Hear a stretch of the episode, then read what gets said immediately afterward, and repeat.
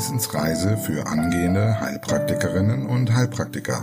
Der Lernpodcast von und mit Tanja Leubel.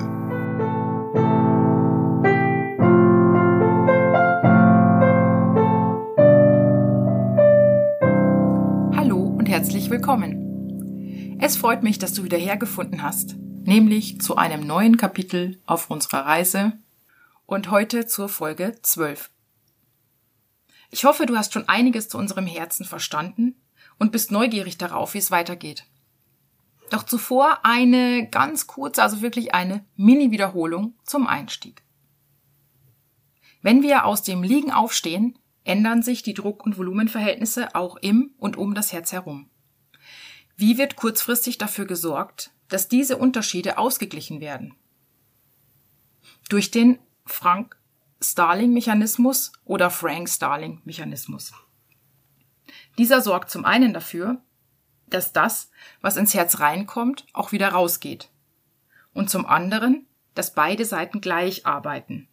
Dass also die Menge der beiden Kammern zum Beispiel gleich ist. Und wie wird die Herztätigkeit langfristig reguliert? Und wie wird die Herztätigkeit langfristig reguliert? Durch das vegetative Nervensystem, also Sympathikus und Parasympathikus. Das heißt, das vegetative Nervensystem greift in die autonome Steuerung ein. Außerdem wird der Sympathikus hormonell unterstützt, vor allem durch Adrenalin. Und diese Steuerungsmechanismen sollen heute unser erstes Thema sein. Dazu gehören einige Fachbegriffe der Modulation der Herzaktion, die wir auch heute einführen, und wir schauen uns das Erregungsleitungssystem des Herzens an, um zu verstehen, wie die Impulse für die Saugdruckpumpe funktionieren. Fangen wir direkt mit der Regulation der Herztätigkeit durch das vegetative Nervensystem an. Hierzu gehören welche beiden Vertreter? Sympathikus und Parasympathikus. Und weißt du noch, wie wir sie noch nennen können? Um uns ihre Funktion besser vorstellen zu können. Der Sympathikus wird auch noch Kampf- und Fluchtnerv genannt. Es ist also der, der die Reaktion beim Anblick eines hungrigen Tigers in uns auslöst, die Beine jetzt aber ganz schnell in die Hand zu nehmen und wegzulaufen. Zumindest bei Fluchttypen wie mir. Man könnte auch sagen, er ist vorrangig dafür zuständig, die Aktionsbereitschaft des Körpers bei Belastung zu erhöhen. Und zwar unabhängig davon, ob es sich um eine tatsächliche oder um eine gefühlte Belastung handelt. Stichwort Stress, aber dazu gleich mehr. Der Parasympathikus ist der Gegenspieler, also ein Antagonist des Sympathikus. Er fährt die Leistungsbereitschaft des Körpers herunter und lässt uns uns erholen. Die parasympathischen Fasern erreichen nur die Vorhöfe, die sympathischen Fasern auch die Kammern. Deshalb kann der Sympathikus auch die Kontraktionskraft der Kammern verändern. Und der Parasympathikus wirkt im Prinzip nur auf den Vorhof und dessen Strukturen.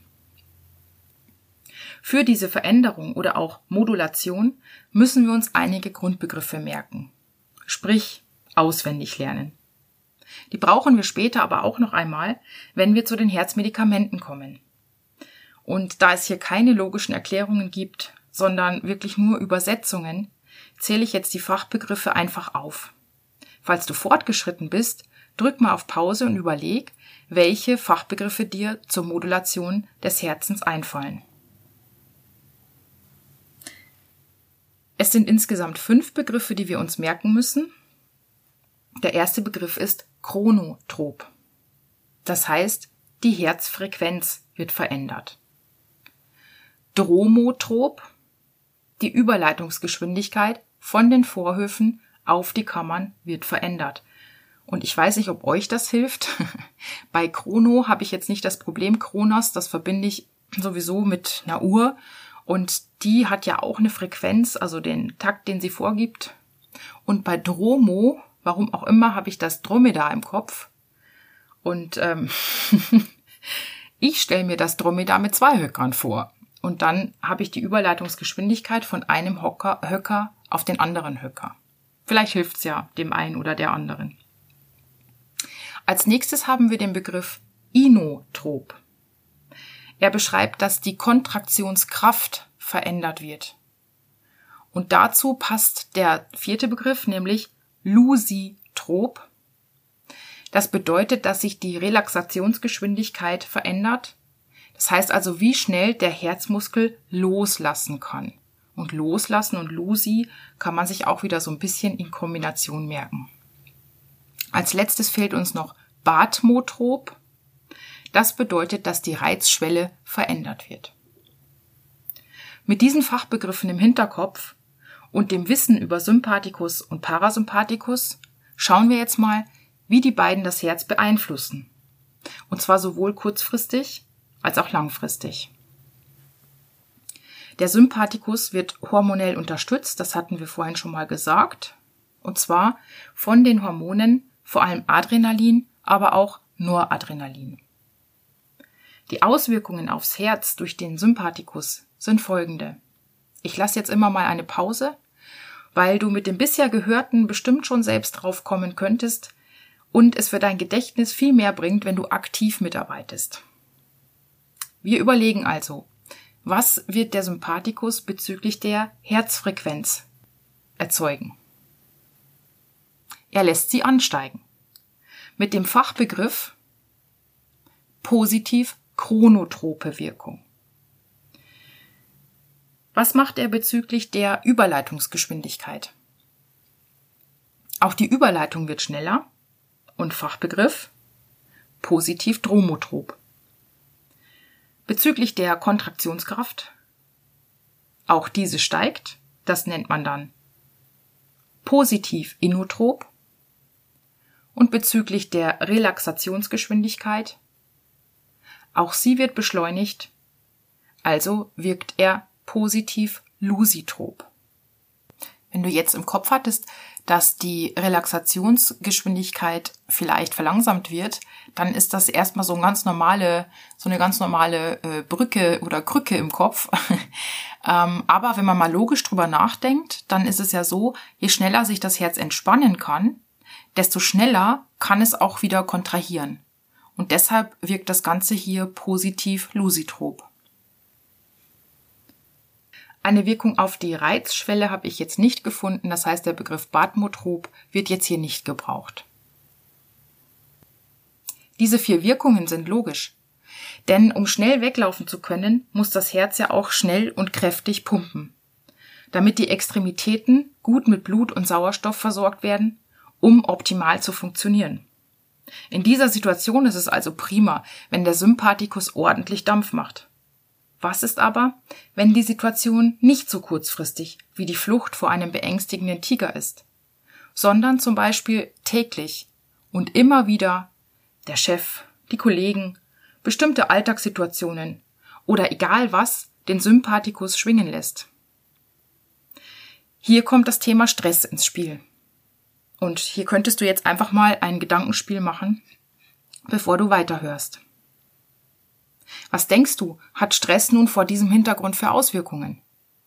Wie vorhin schon erwähnt, fühlt sich der Sympathikus sowohl bei tatsächlicher als auch bei gefühlter Belastung dazu aufgefordert, seine Arbeit zu tun. Bei Stress wird er also auch aktiviert. Und wenn das ein lang anhaltender Zustand ist, dann ist somit auch lang anhaltend der Blutdruck erhöht, was letztlich zu Endothelschäden an den Gefäßen führen kann. Da kommen wir dann später nochmal zu.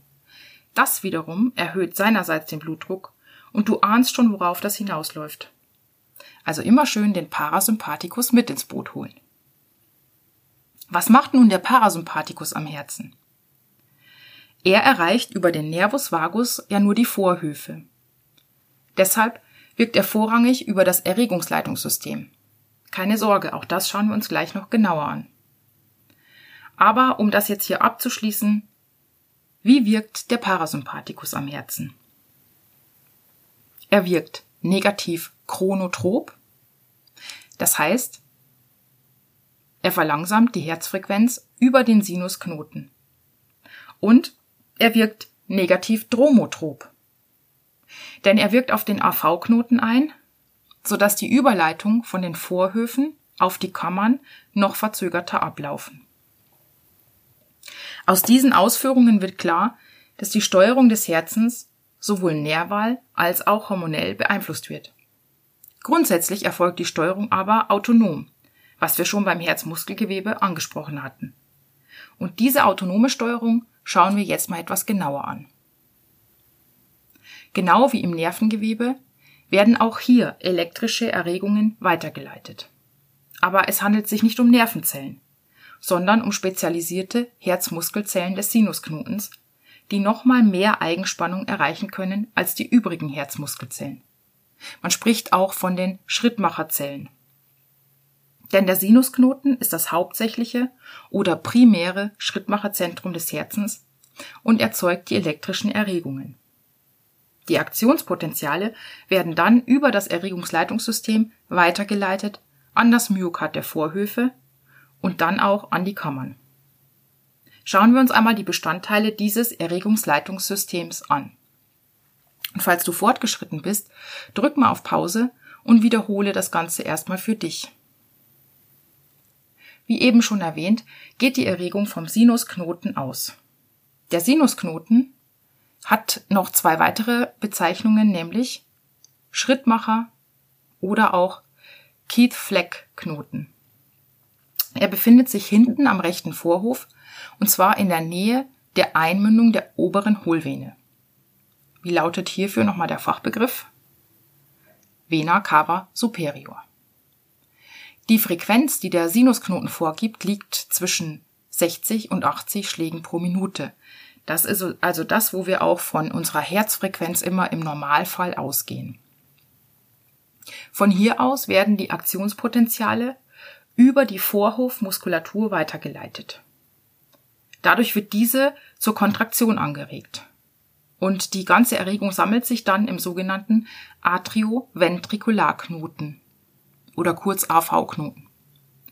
Der Name gibt dir jetzt schon den Hinweis, von wo nach wo die Aktionspotenziale weitergegeben werden.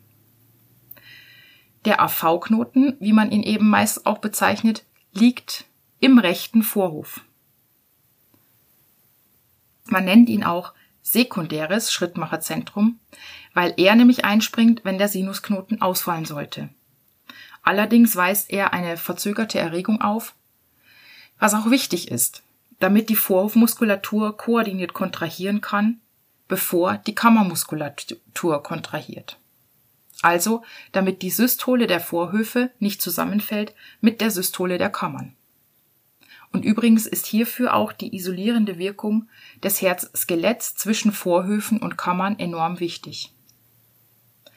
Der AV-Knoten gibt, wenn der Sinusknoten ausgefallen ist, eine Frequenz von ca. 40 bis 60 Schlägen pro Minute vor. Wenn der Sinusknoten aber funktioniert, dann, ähm, also es, es siegt im Prinzip immer der, der den schnelleren Rhythmus vorgibt. Also im Normalfall der Sinusknoten. Und genau zu den untergeordneten Einheiten kommen wir jetzt. Vom AV-Knoten geht es nämlich weiter über das Hissbündel zu den Tavara-Schenkeln und letztlich zu den Purkinje-Fasern. Oh mein Gott, ich habe so lange gebraucht, bis ich mir dieses Wort einfach mal merken konnte. Fällt jetzt zum Beispiel sowohl der Sinusknoten als auch der AV-Knoten aus, dann springt jetzt dieses tertiäre Schrittmacherzentrum ein. Und hier wird nun nur noch eine Frequenz von 20 bis 40 Schlägen pro Minute vorgegeben, was dann auf Dauer natürlich nicht zum Überleben ausreicht. Soweit zum Groben. Nun noch für die, die es etwas genauer wissen wollen. Das Hiss-Bündel, der Name stammt übrigens von seinem Entdecker Wilhelm Hiss, ist eine Fortsetzung des AV-Knotens. Es teilt sich dann an der Scheidewand zwischen den Kammern in zwei Tavara-Schenkel auf. Und diese Tavara-Schenkel verästeln sich in immer kleiner werdende Fasern und so dann die Endäste nennt man dann Purkinje-Fasern. Und diese sprechen letztlich das Arbeitsmyokard an. Ja, genau, man unterscheidet das Myokard, also das Herzmuskelgewebe. Einmal gibt es nämlich die Herzmuskelzellen, die nur der Reizweiterleitung dienen. Und zum anderen gibt es das Arbeitsmyokard, das für die eigentliche Herzarbeit, also die Kontraktion, zuständig ist. Die Zellen des Arbeitsmyokards bilden sozusagen eine Einheit. denn sie leiten die Erregung blitzschnell über sogenannte Gap Junctions aneinander weiter und sorgen so für eine koordinierte Kontraktion. Nun haben wir die autonome Steuerung des Herzens fast vollständig durchdacht. Eins fehlt noch. Du weißt ja schon, dass das Herz nicht nur pumpt, sondern auch saugt. Und damit dies auch tatsächlich abwechselnd passiert, muss auf jede Kontraktion des Myokards eine ausreichend lange Phase der Erschlaffung folgen. Vielleicht erinnerst du dich an den Fachbegriff, den wir schon beim Nervengewebe in diesem Zusammenhang besprochen haben. Eine Herzmuskelzelle ist, nachdem sie erregt wurde, für eine gewisse Zeit nicht mehr erregbar. Und das nennen wir Refraktärzeit, genau. Und vielleicht kurze Wiederholung. Wo liegt nochmal der Unterschied zwischen absoluter und relativer Refraktärzeit? Bei der absoluten Refraktärzeit ist die Zelle überhaupt nicht erregbar. Bei der relativen kann ein sehr starker Reiz eine Erregung auslösen. Wie nun die Schrittmacherzellen das Aktionspotenzial bilden, hat natürlich auch Gemeinsamkeiten mit der Bildung der Aktionspotenziale bei den Nervenzellen. Das hatten wir besprochen, wie die Aktionspotenziale weitergeleitet werden, wie sich die Kanäle öffnen, ähm, dass zum Beispiel die saltatorische Erregungsübertragung eine Rolle spielt und so weiter. Vielleicht erinnerst du dich, ich hoffe es. ähm, hier beim Herzen sind beispielsweise auch Natrium- und Kaliumkanäle beteiligt. Ganz wichtig, es spielt auch Calcium eine wichtige Rolle. So ist es für das Ineinandergleiten der Aktin- und Myosin-Filamente wichtig, nämlich dieses Ineinandergleiten hängt von der Calciumkonzentration innerhalb der Zelle ab. Das heißt, wenn wir eine hohe Calciumkonzentration in der Zelle haben, dann wird das Ineinandergleiten der Aktin- und Myosin-Filamente ermöglicht. Wenn die Konzentration aber sehr niedrig ist, dann wird sie verhindert. Und damit arbeitet das Herz. Also es lässt Calcium rein und schleust es wieder raus und so wird im Prinzip die Kontraktion auch mit reguliert. Mm, und das Calcium für das Herz wichtig ist, das brauchen wir später nochmal bei den Medikamenten. Allerdings muss ich dich jetzt enttäuschen, falls du noch mehr darüber wissen möchtest, denn für mich reicht das so. Also ich denke, wir sind jetzt schon so ein bisschen übers Basiswissen hinausgegangen und äh, ich möchte da für mich selber nicht tiefer reingehen.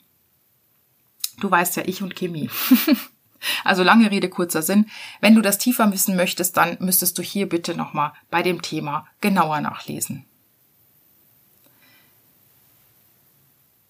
Ja, nun sind wir durch mit der Physiologie des Herzens und ähm, bevor wir anfangen mit den Untersuchungsmethoden am Herz, wird es wieder ein kleines Wiederholungsquiz geben. Das heißt, bereite dich gut vor.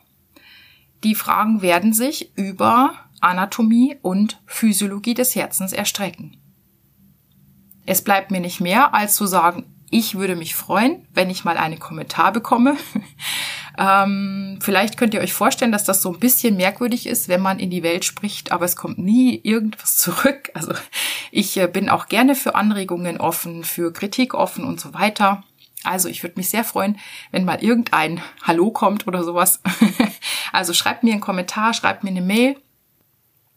Ich würde mich auch freuen, wenn ihr einfach den Podcast weiterempfehlt wenn es weitere Abonnenten gibt und was natürlich immer schön ist, ist auch eine Kaffeespende. In diesem Sinne wünsche ich euch sehr viel Spaß beim Wiederholen und dann sehen wir uns zum Test wieder. Bis dann, tschüss!